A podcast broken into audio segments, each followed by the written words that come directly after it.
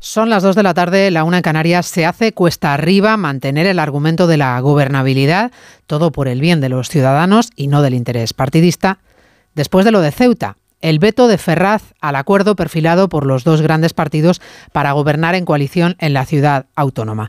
A ver cómo explica ahora Sánchez a los ceutíes que es mejor bloquear y que vayan a las urnas de nuevo antes de aliarse con el demonio personificado en el PP que fíjense es justo la opción utópica que escoge la mayoría de los ciudadanos en las encuestas, que los dos grandes partidos acuerden algo entre ellos y no con los extremos. En Ceuta estaban a punto de conseguirlo, pero donde hay patrón no manda marinero y el jefe ha dicho que no, que lo que toca es evidenciar los pactos de la vergüenza de Feijo con Abascal. Le viene por eso, sospechamos, perfecto a Sánchez hoy para desviar el tiro y justificar su veto el ejemplo de Aragón, donde Vox le ha terminado doblando el brazo al Partido Popular y ya van cuatro comunidades con la de Azcón que por algún extraño motivo, por cierto, ha preferido no aparecer esta mañana en la rueda de prensa en la que su futuro vicepresidente de Vox confesaba su alegría en este día para celebrar.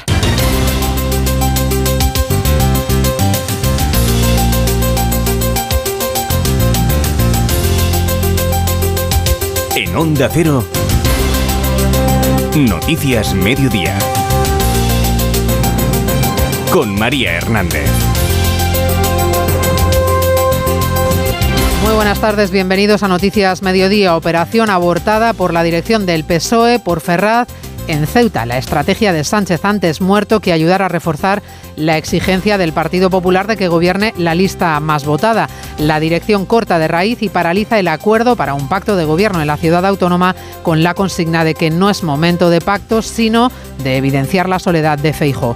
Juan Jesús Vivas, presidente en funciones en más de uno, lamentaba esta mañana el veto socialista porque sí, sin argumentos. No hay ningún argumento y el único argumento es una, es, una cuestión de establecer un, un, cordón sanitario, ¿no? que no es un cordón sanitario el Partido Popular, es un cordón sanitario a la estabilidad y la gobernabilidad de Ceuta, es un cordón sanitario al interés general. Y como le digo, Ceuta tiene unos riesgos y unas amenazas que no se dan en ninguna otra parte de, España y, y por tanto que exigen todavía que se acentúe más ese carácter de sentido de Estado, de lealtad y de responsabilidad. El acuerdo que salta por los aires por orden de Ferraz, encantado parece con la política de pactos autonómicos de Feijó. El último, el sellado en Aragón, donde al popular Azcón, futuro presidente del gobierno aragonés, le ha tocado ceder ante Vox para poder gobernar la comunidad, aunque no haya sido el propio Azcón el que haya explicado los detalles de su acuerdo con los de Abascal, sino su mano derecha Ana Alos, obligada a explicarse ante las preguntas de por qué la ausencia para la que ya tiene lectura rápida, por cierto, la portavoz del PSOE, Pilar Alegría. Que en Aragón hemos hecho lo que ya se había hecho en otras comunidades autónomas, lo que se había acordado es que fueran los portavoces parlamentarios de ambos grupos los que firmaran los acuerdos y es lo que se ha decidido en Aragón. Es decir, no hay mayor problema que somos los portavoces parlamentarios los que firmamos este acuerdo, que por supuesto respalda el presidente Azcón. Un nuevo pacto y una nueva cesión a la ultraderecha. Un pacto del que el propio Azcón parece avergonzarse porque ni quiere aparecer en la foto de la firma. Pactos con la ultraderecha sí, pero sin dar la cara. En el rompecabezas autonómico tras las elecciones solo quedan por cerrarse ya dos gobiernos, el de Navarra y el de Murcia, donde Vox sigue pidiendo y López Miras resistiéndose más de dos meses después de una cita electoral que llegó tras una campaña en la que la ministra portavoz Isabel Rodríguez llamó, entre otras cosas, al PP partido antisistema o extremista. No lo hizo en un mitin, sino desde la mesa del Consejo de Ministros y por eso hoy la Junta Electoral Central le ha impuesto dos multas, en total 4.700 euros por, por hacer electoralismo desde Moncloa aprovechando los medios públicos. Esta campaña de ataque al gobierno legítimo empezó con Casado, sigue con Feijó y Ayuso siempre en medio. Y esto yo creo que sí conviene reflexionarlo, porque cuando se ataca un gobierno legítimo, se está atacando la democracia. Hacer campaña desde Moncloa le va a costar a Isabel Rodríguez 4.700 euros. Repasamos el resto de la actualidad de la mañana con Cristina Rovirosa y Caridad García. Un avión del Ejército del Aire aterriza en Níger para evacuar a los ciudadanos españoles que aún permanecen en el país tras el golpe de Estado. Algunos residentes han decidido quedarse a la espera de cómo evolucione la inestable situación en el país africano. El precio de la vivienda nueva y usada sigue sin tocar techo. En julio aumentó un 5% a pesar de que la demanda se desploma por quinto mes consecutivo. La compraventa descendió casi un 13% en los cinco primeros meses del año. Donald Trump denuncia una caza de brujas y se declara no culpable ante el Tribunal de Washington que le acusa de intentar revertir los resultados de las elecciones de 2020. El expresidente de los Estados Unidos comparecerá de nuevo ante la justicia el día 28. El Papa Francisco presidirá esta tarde un Via Crucis en Lisboa coincidiendo con una manifestación de protesta contra las Jornadas Mundiales de la Juventud. Su tercer día en Portugal ha comenzado con la confesión a varios jóvenes. Barcelona va a revisar de urgencia el estado de 800 palmeras tras el accidente que costó ayer la vida a una joven de 20 años en el Raval. La palmera que le aplastó sufría estrés hídrico, estrechamiento y soportaba un nido de cotorras. La venta de test de antígenos en las farmacias se duplica en la última semana por el alza de casos de COVID. Navarra encabeza la venta con un aumento de la demanda de casi un 1000%, seguida del País Vasco, la Comunidad Valenciana y Cataluña. En cuanto al tiempo, ya lo habrán notado, el de hoy va a ser el día más fresco de toda la semana. Los coletazos de la borrasca Patricia todavía se dejan sentir, pero en apenas 48 horas llega una masa de aire cálido procedente de África. De la camiseta de tirantes a la chaqueta en cuanto se pone el sol. Así se las ven en amplias zonas del norte y centro peninsular, donde las temperaturas se mantienen 10 grados por debajo de lo normal en estas fechas. Apenas 21 grados de máxima en el Cantábrico o 25 en Castilla y León.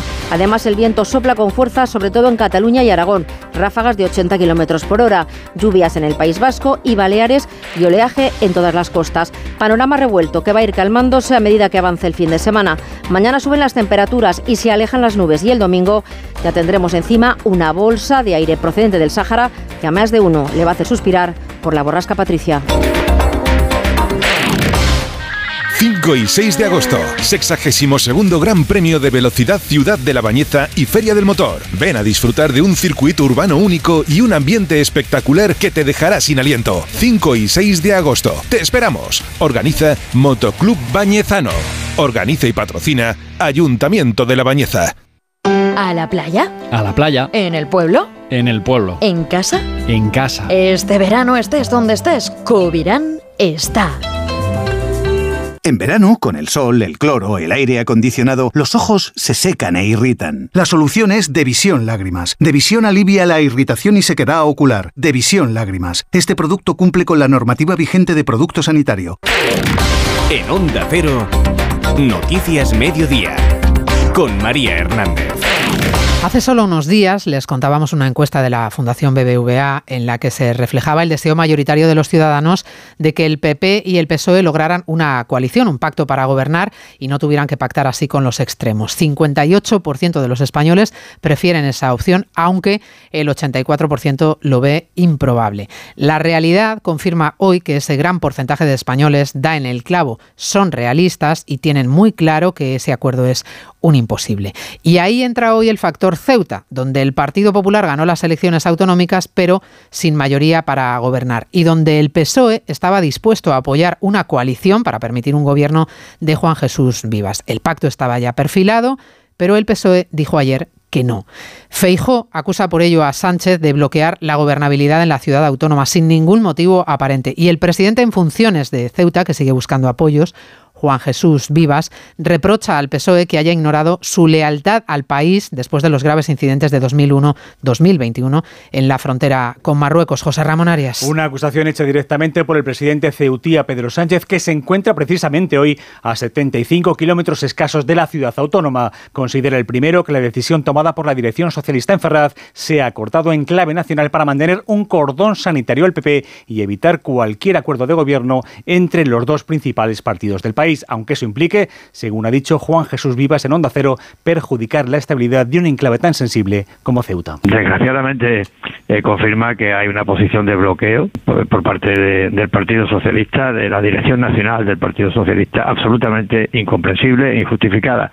Creo que en cualquier parte del territorio nacional, mucho más, mucho más en Ceuta. El acuerdo entre PSOE y PP estaba encarrilado con reparto de consejerías entre ambos partidos y a la espera del visto bueno de las direcciones nacionales. Los socialistas consideran, sin embargo, que no es tiempo de acuerdo, sobre todo si llevan la firma del PP, mientras que el presidente de los populares, Núñez Feijóo, ha denunciado la falta de sentido de Estado de Pedro Sánchez, que dice solo busca el bloqueo para mantenerse en el poder. El otro escenario autonómico que hoy es noticia es Aragón, donde va a gobernar el Partido Popular, pero no en solitario, como quería Jorge Azcón, sino con Vox. Ha tenido que ceder finalmente el líder popular a las presiones del partido de Abascal, que va a tener dos consejerías, una de ellas con rango de vicepresidencia en el gobierno. Es la cuarta comunidad que estará gobernada en coalición por el Partido Popular y por Vox. El plazo para la investidura finalizaba el 23 de este mes, en solo unos días, de manera que el debate para investir a Azcón es inminente, va a ser la semana que viene. Hoy se ha firmado el pacto, se ha oficializado el acuerdo de gobierno y ha llamado la atención un detalle, que no haya estado presente el propio Azcón. Ha dejado el protagonismo a su mano derecha y a su futuro vicepresidente en el gobierno. Redacción en Aragón, Luis Puyuelo. El acuerdo entre PP y Vox incluye 80 medidas, por ejemplo, la derogación de la memoria democrática de Aragón, la supresión de la Dirección General de Política Lingüística y eliminar a los comisionados de Agenda 2030, Infancia y Despoblación. Además, reformarán la ley trans de Aragón, que fue pionera en España. En cambio, se mantienen las políticas vinculadas a la mujer. Los populares ceden a Vox dos consejerías, una de ellas con rango de vicepresidencia, que gestionará desarrollo territorial, despoblación y justicia. El otro departamento será agricultura. La portavoz del PP, Ana Los, señala que será un ejecutivo estable y fuerte. Este gobierno va a ser un dique de contención en la defensa de la igualdad de todos los españoles y, por supuesto, también de los aragoneses.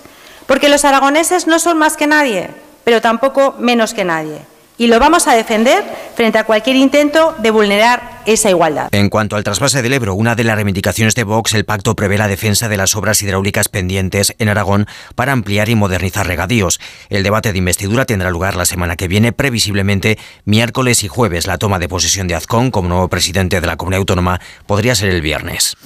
En el puzzle autonómico, que todavía sigue pendiente de cerrarse, faltan todavía dos comunidades autónomas, la de Murcia y la de Navarra. En Murcia, este pacto firmado en Aragón ha dejado solo a López Miras, que se sigue resistiendo a dar entrada en su gobierno a Vox. Es el único de los varones del Partido Popular, ganador de las elecciones autonómicas, que ya ha ido a una investidura fallida a principios de julio y que no parece que vaya a llegar a un acuerdo con Vox, que sigue exigiendo entrar en el Ejecutivo. De hecho, acaba de emitir un comunicado el Partido Popular de Murcia explicando que el caso de Murcia es diferente a los de Aragón, a los de Valencia o Extremadura. López Miras tiene de plazo hasta el 7 de septiembre para evitar una repetición electoral, aunque el plazo corre y ni Vox ni Miras ceden. De momento, Murcia, Verónica Martínez. Las negociaciones entre Partido Popular y Vox para formar gobierno en la región de Murcia siguen en punto muerto. El portavoz en funciones del gobierno murciano, Marcos Ortuño, insiste en que es necesario desbloquear la gobernabilidad y para llegar a un acuerdo el Partido Popular ha ofrecido a Vox el senador autonómico, representación en la mesa de la Asamblea y otros cargos institucionales. Sin embargo, considera Ortuño que los de Abascal prefieren repetición de elecciones tras sus resultados del 23 de julio en la región de Murcia. Vox no quiere un gobierno de coalición, quiere un gobierno de imposición. Quizá Vox vea en esa repetición electoral pues una oportunidad para mejorar su imagen tras el resultado del pasado 23 de julio, donde pasó de ser la primera a la tercera fuerza política. Desde Vox insisten en que solo habrá negociación si les ofrecen entrar en el gobierno. Señalan que de López Miras dependerá que haya o no repetición de elecciones. En ese comunicado que les adelantaba hace un instante, que acaba de hacer público el PP de Murcia, se advierte de que en la región el Partido Popular no necesita a Vox para gobernar, que si el Partido Popular no gobierna allí no es porque no se llegue a un acuerdo, sino porque Vox bloquea que la formación del único gobierno posible. Recuerda además el PP que consiguieron el 43% de los votos y que está a solo dos escaños de la mayoría absoluta. En Navarra parece que el PSOE de María Chivite ha acercado posturas con la coalición Geroa Bay, en la que se integra el PNV, para no tener que necesitar los votos de Bildu que amablemente se ofrecieron a sacar adelante el gobierno y desbloquear hace unos días. El PSOE intenta desvincularse del apoyo envenenado de los de Otegui, que condicionaría a Chivite y también a la dirección del PSOE en plena negociación para investir a Sánchez. Pamplona, Jorge Tirapu. Tras una semana de intercambio de reproches en los que la posibilidad de llegar a un acuerdo entre socialistas y Gueroabay parecía lejana, ambos partidos parecen haber acercado posturas para reeditar la actual coalición de gobierno con Contigo Navarra. Los órganos de dirección de Gueroabay estudian la propuesta socialista que mejora su participación en el futuro ejecutivo, en el que mantendrían cuatro carteras al igual que la pasada legislatura. La presidenta en funciones María Chivite es optimista y confía en rubricar el acuerdo en las próximas horas, no lo es tanto Guero Abay, que reprocha a Chivite que no esté en las conversaciones. María Chivite y María Solana. En este momento creo que las posturas se acercan más a una cesión por parte de todas las formaciones políticas. Siento ser una aguafiestas. Ha habido quien ha mostrado mucho más optimismo. Yo no, no puedo mostrar eso. A la espera de que Geroa dé una respuesta definitiva, los socialistas contemplan encarar el proceso de investidura a finales de la próxima semana. Bueno, gobiernos autonómicos todavía sin cerrar, que tienen que ir haciéndolo ya, porque les recuerdo que las eh, de elecciones de eh, autonómicas y municipales fueron ya hace más de dos meses, el 28 de mayo. El final de la campaña de esas autonómicas estuvo marcada, si recuerdan, por la inclusión de Bildu en las listas de Navarra y el País Vasco y por el escándalo de la compra de votos. Fueron dos de los asuntos más sonados que marcaron la campaña, en la que, como en todas las campañas, hubo ataques y críticas entre el PP y el PSOE. Pero algunas de esas críticas se lanzaron no en un mitin, sino desde el Consejo de Ministros. Las hizo, de hecho, la ministra Isabel Rodríguez desde su posición institucional de portavoz. El Partido Popular presentó dos recursos ante la Junta Electoral y hoy el organismo ha sancionado doblemente a la ministra, dos multas de 2.500 y 2.200 euros. En total, 4.700 euros por usar la Moncloa para hacer campaña. Iñigo Ocurrió los pasados 4 de abril y 3 de mayo durante las ruedas de prensa del Consejo de Ministros. Isabel Rodríguez aprovechó el altavoz del Palacio de Moncloa para atacar al Partido Popular. La Junta Electoral Central resuelve la demanda con una multa por utilizar medios públicos con fines electorales, quebrantando así el principio de neutralidad que el poder público ha de respetar en el proceso electoral. La otra infracción de Rodríguez fue mermar el principio de igualdad entre las formaciones políticas en campaña. La denuncia de los populares llegó por declaraciones como esta. Comparto con ustedes también esta reflexión. Creo que es un paso más en una campaña de deslegitimación de este gobierno, del gobierno de España. Una campaña del Partido Popular la ministra portavoz en funciones podrá recurrir la sanción en el plazo de dos meses, aunque le indican en la resolución el número de cuenta donde deberá abonar la multa. La Junta Electoral también ha abierto un expediente a Vox por difundir su propaganda Sánchez destruye a España antes de la campaña del 23J. La número dos del Partido Popular, Cuca Gamarra, acaba de exigir la dimisión inmediata de la ministra portavoz del Gobierno en funciones, Isabel Rodríguez, por este asunto de las multas de la Junta Electoral Central, que por cierto acabamos de saber también que va a decidir el lunes sobre la petición del PSOE de revisar todos los votos nulos emitidos en Madrid. Noticias Mediodía. Almería, eres mi sol. Sol que ilumina enigmáticos paisajes y naturaleza salvaje. Luz de aguas cristalinas y cielo estrellado. Eres viento, sal, emoción y paz. Almería, eres mi sol. El sol que necesito. Diputación de Almería y Costa de Almería. Vuelven los piojos. Filbit, tu marca de confianza contra piojos y liendres. Filbit, de Laboratorio CERN. Líder y lo más visto de la noche del viernes. El concurso de las palabras al que todo el mundo quiere venir a jugar. Tinder. Sorpresa. Te puedes encontrar de todo, macho. Porque todo el mundo se lo pasa increíble, incluida yo. Password. Esta noche a las 10 en Antena 3. La tele abierta. Ya disponible en Atresplayer. Síguenos en Twitter, arroba mediodíaoc. Ha costado que España haya conseguido aterrizar un avión del Ejército del Aire en Níger, en Niamey, para evacuar a los españoles que aún quedan en el país africano. Son cerca de 50, aunque no todos quieren salir del país porque algunos de ellos residen de forma permanente en Níger y prefieren esperar a ver cómo evolucionan los acontecimientos. Jorge Infer. Se ha permitido finalmente esa entrada del avión español en un territorio donde quedan medio centenar de españoles que residen o que se encuentran viajando por la nación africana. Este viernes los países del África Occidental terminan la reunión en la que se debate una posible intervención militar en Níger. Por su parte, el líder de la Junta Militar ha respondido ante lo que considera como una amenaza. La CDAO. Los estados del África Occidental son impersonales y cualquier agresión o cualquier intento de agresión contra el Estado de Níger se enfrentará a una respuesta inmediata y no anunciada de las fuerzas de seguridad y defensa del país, con la excepción de los países aliados que han decidido no contribuir. Esa excepción la marcan países como Mali o Burkina Faso que ven ese gesto como una declaración de guerra también contra ellas. La influencia rusa además aparece en escena. El, el Kremlin advierte de que una intervención militar no mejoraría la situación. Ucrania ha atacado esta mañana un puerto ruso en el Mar Negro desde el que se exporta una pequeña parte del suministro de petróleo mundial.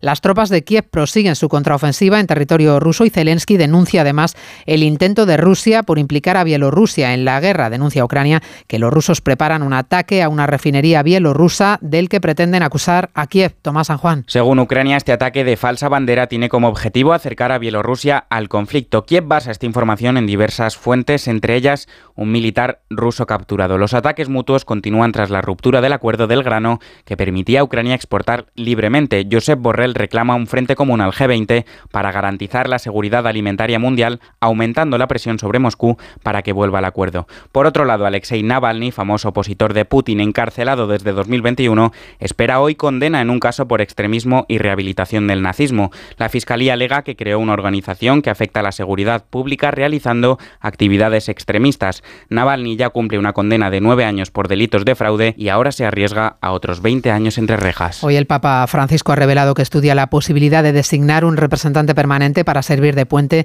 entre Rusia y Ucrania. El pontífice sigue en Lisboa en el marco de las Jornadas Mundiales de la Juventud. Esta tarde va a presidir un Vía Crucis en la ciudad que coincidirá con una manifestación de protesta contra estas jornadas. Diana Rodríguez. Sí, Vía Crucis en la colina del encuentro que va a coincidir con una marcha convocada contra la JMJ que hará visibles los 4.800 casos de abusos sexuales en el seno de la Iglesia lusa. Esta mañana el Papa Francisco ha madrugado para confesar a tres jóvenes, un español, un italiano y un guatemalteco en el Parque del Perdón en Lisboa, antes de pedirle a los fieles que se ensucien las manos y que demuestren amor hacia los más necesitados. Ha sido en un encuentro con asociaciones de la caridad donde el Papa les ha invitado a preguntarse si tienen miedo a contagiarse de los más vulnerables. Yo cuando le doy la mano a una persona necesitada, a un enfermo, a un marginado, después de dar la mano, hago así enseguida para que no se me contagie. ¿Le tengo asco a la pobreza?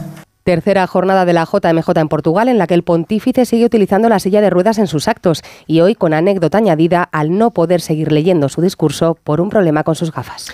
En Washington se vivió ayer uno de los despliegues mediáticos más grandes que se recuerdan en la capital estadounidense, aunque el expresidente Donald Trump apenas estuvo dos horas en la ciudad para asistir a la lectura de los cargos por el mayor caso judicial que pesa en su contra. No hubo saludo a la prensa, no hubo circo con sus seguidores, no hubo foto a su llegada al tribunal y sí el habitual victimismo de Trump que nuevamente se dice perseguido y acosado por los demócratas. La próxima vista judicial se ha fijado para el 28 de este mes. María Aparicio. Una fecha elegida por sus abogados en su estrategia de retrasar el juicio lo máximo posible y cancelar los cargos si es elegido presidente de nuevo en 2024. La de anoche fue una audiencia breve a la que Donald Trump acudía para atender la lectura de los cuatro cargos de los que le acusa la Fiscalía en relación con el asalto al Capitolio de enero del 6 de enero de 2021 y un presento intento de revertir el resultado electoral de 2020 y tras escuchar en boca de la jueza que su pena podría ascender hasta los 50 años de cárcel, Trump, en pie y en medio de un silencio sepulcral, se declaró no culpable. Este es solo uno de los tres procesos penales que tiene abiertos el expresidente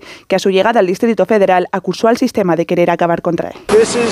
Esta es una persecución contra una persona que lidera por mucho las encuestas de las primarias republicanas y también sobre Biden. Y como no pueden vencerla, la persiguen o la procesan. Una vez terminada la vista, Trump regresó tal como llegó, en libertad, sin pagar fianza y sin restricciones de movimiento, aunque eso sí, con un billete de vuelta por el momento sin fecha para el inicio del juicio. Noticias Mediodía. Onda Cero. Para ti que eres de disfrutar de los amaneceres de Madrid, de pasear por el Retiro y la calle Alcalá este verano, para verlo todo muy claro, en Óptica Roma tenemos el 40% de descuento en gafas graduadas. Como siempre, las mejores marcas a precios increíbles en nuestras 10 ópticas y en nuestra web ópticaroma.com. Óptica Roma, tus ópticas de Madrid. 5 y 6 de agosto, 62 Gran Premio de Velocidad Ciudad de la Bañeza y Feria del Motor. Ven a disfrutar de un circuito urbano único y un ambiente espectacular que te dejará sin aliento. 5 y 6 de agosto. Te esperamos. Organiza Motoclub Bañezano.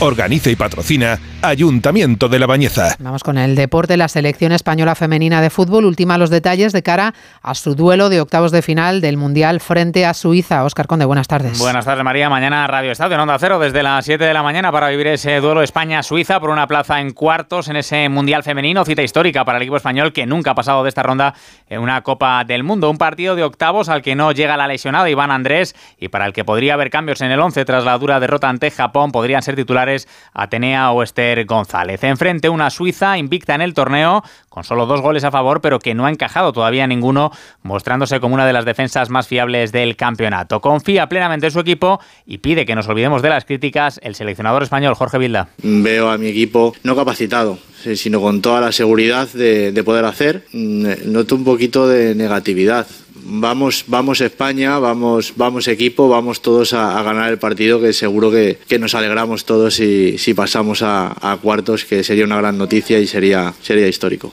Ya en el mercado de fichajes, el nombre propio es el de Osman Dembélé. Espera el todavía jugador del Barça el acuerdo final entre Azulgranas y PSG para que sea oficial su marcha. Un conjunto galo que quiere reforzar su delantera ante una posible salida de Mbappé. Además de Dembélé, también van a cerrar los franceses el fichaje del delantero del Benfica, Gonzalo Ramos, por unos 80 millones de euros. Esa salida de Dembélé del Barça aliviaría en parte las maltrechas cuentas culés que necesitan vender más jugadores para respirar con tranquilidad. Los próximos en salir podrían ser que y Lenglet, ambos con ofertas de Arabia Saudí que dejarían unos 25 millones en la caja de un Barcelona premiado por inscribir a futbolistas a solo una semana de que comience la liga. Y es que el próximo viernes dará el pistoletazo de salida a un campeonato para el que también se prepara el colectivo arbitral tras una temporada pasada ciertamente complicada y convulsa. Reconoce el presidente del Comité Técnico de Árbitros, Medina Cantalejo, esas dificultades y aboga por un menor uso del VAR. Que ha sido una temporada desde el punto, desde el punto de vista arbitral eh, mejorable. No ha sido una buena temporada. Cuando, cuando el nivel de intervención del VAR eh, aumenta es porque algo no, no cuadra. Nosotros no estamos contentos. Hay acciones que entendemos que no es necesaria la intervención del VAR. Por cierto que Pep Guardiola ha confirmado hoy el fichaje del central croata Jasko Guardiol por el City. Xavi Alonso ha renovado como técnico del Bayer Leverkusen hasta 2026. En baloncesto, España disputa esta noche ante Venezuela su primer partido de preparación para el Mundial que dará comienzo el próximo 25 de agosto, una cita a la que el combinado nacional vigente campeón llega como una de las favoritas, una presión que prefiere dejar al margen uno de los jugadores importantes del equipo, Juancho Hernán Gómez. Siempre al final cuando vas de favorito tiene más posibilidades de, de un fracaso porque todo lo que no sea ganar es un fracaso. Entonces, nosotros, como siempre, vamos a darlo todo, a preparar lo mejor que podamos, a llegar con la más ilusión, eh, con una ilusión máxima. Eh, somos jóvenes, estamos hambrientos, queremos ir a darlo todo, a luchar. Sabemos que es un camino muy, muy difícil. El primer grupo también es difícil, el segundo grupo incluso más, y luego, pues a soñar. Y en motociclismo, completados los primeros entrenamientos libres del Gran Premio de Gran Bretaña, dominio del italiano Bececchi en MotoGP, el mejor español Jorge Martín tercero en Moto 2, mejor tiempo para Pedro Acosta, Manda, Iván Ortola en Moto 3. A ver esa foto, decir patata. Es que decir patata es decir hijolusa. Para freír, guisar, asar o hacer al microondas. Entre nuestra gran variedad encontrarás la patata perfecta para tu plato, siempre con la misma calidad. Patatas hijolusa, el reto de comer bien cada día. ¿Desanimado porque no llegan las vacaciones? Tranquilo, toma Ansiomet. Ansiomet con triptófano, lúpulo y vitaminas del grupo B contribuye al funcionamiento normal del sistema nervioso. Ansiomet, consulta a tu farmacéutico o dietista. Con la Copa del Rey, Palma se convierte en la capital mundial de la vela. Descubre Palma los 365 días del año. Ayuntamiento de Palma, Mallorca. Onda Cero. Noticias Mediodía. El drama de la sequía no es nuevo en nuestro país. Sufrimos los efectos de la falta de agua desde hace tiempo, aunque la previsión de ausencia de lluvia agrava cada verano la situación. Repasamos el mapa de la sequía con Lucía Sanz. Las comunidades autónomas más afectadas continúan siendo Andalucía, Castilla-La Mancha y Murcia. Andalucía cuenta con la situación más crítica, las reservas se encuentran al 23%. En Granada hay 22 municipios que están tomando bandos para restringir el uso del agua durante el verano. Uno de ellos es Vegas del Genil. Carmen Ross, su alcaldesa, nos ha explicado algunas de estas medidas. Pues la medida desde suprimir el baldeado de calles, igual los lavados de los vehículos de cada hogar, pues hemos dado traslado que no se que acudan a un centro especializado de ellos, que tampoco riego de jardines, así en con grandes dimensiones. Y en Extremadura ya hay nueve municipios que sufren cortes nocturnos en el suministro de agua potable. Y como es viernes cine, llegan todavía a ver vacaciones en verano, que sigue en cartelera y que es ya la película española más taquillera del año, con más de un millón de espectadores, protagonizada por Santiago Segura y Leo Harlem. Estrenos de viernes que repasamos ya con Lucía Martínez Campos. Javier Mazón nos trae una comedia gamberra en la que tres amigos intentarán desentrañar el misterio de la muerte de un compañero del colegio ocurrida en extrañas circunstancias. Tengo una mala noticia. ¿Qué pasa? Mateo ha muerto. No jodas. Vaya palo, tío. Me han pedido que vaya a repatriar el cadáver. ¿Quién coño es Mateo? con Pablo Chiapela, Fran Perea y Esther Acebo entre el reparto. Y nos vamos a Francia. Este drama basado en hechos reales nos muestra el fallecimiento de un joven durante el ritual de iniciación a una academia militar, mientras el ejército se niega a asumir su responsabilidad. Hola, señora Saidi. Mi más sentido pésame.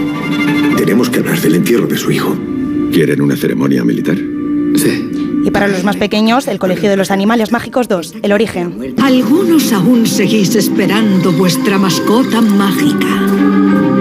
¿Te gustaría venir? Fantasía y cine familiar de la mano de esta secuela en la que los alumnos de una escuela viven aventuras con sus mascotas mágicas. Ahora os traigo la nueva de Megalodón. Jonas, te necesitamos. Hemos detectado un aumento de actividad a 7.600 metros de profundidad en la fosa. En esta segunda entrega, un equipo de investigación inicia la trepidante misión de explorar las profundidades del mar con unos cuantos inconvenientes. Les dejo con la banda sonora a cargo del conjunto estadounidense GER. Pues así terminamos este rato de radio. En la realización técnica Dani Solís, en la producción Cristina Rovirosa. Volvemos a las 3. Gracias por acompañarnos. Que tengan un feliz viernes. Feliz fin de semana. Hasta el lunes. En Onda Cero, Noticias Mediodía, con María Hernández.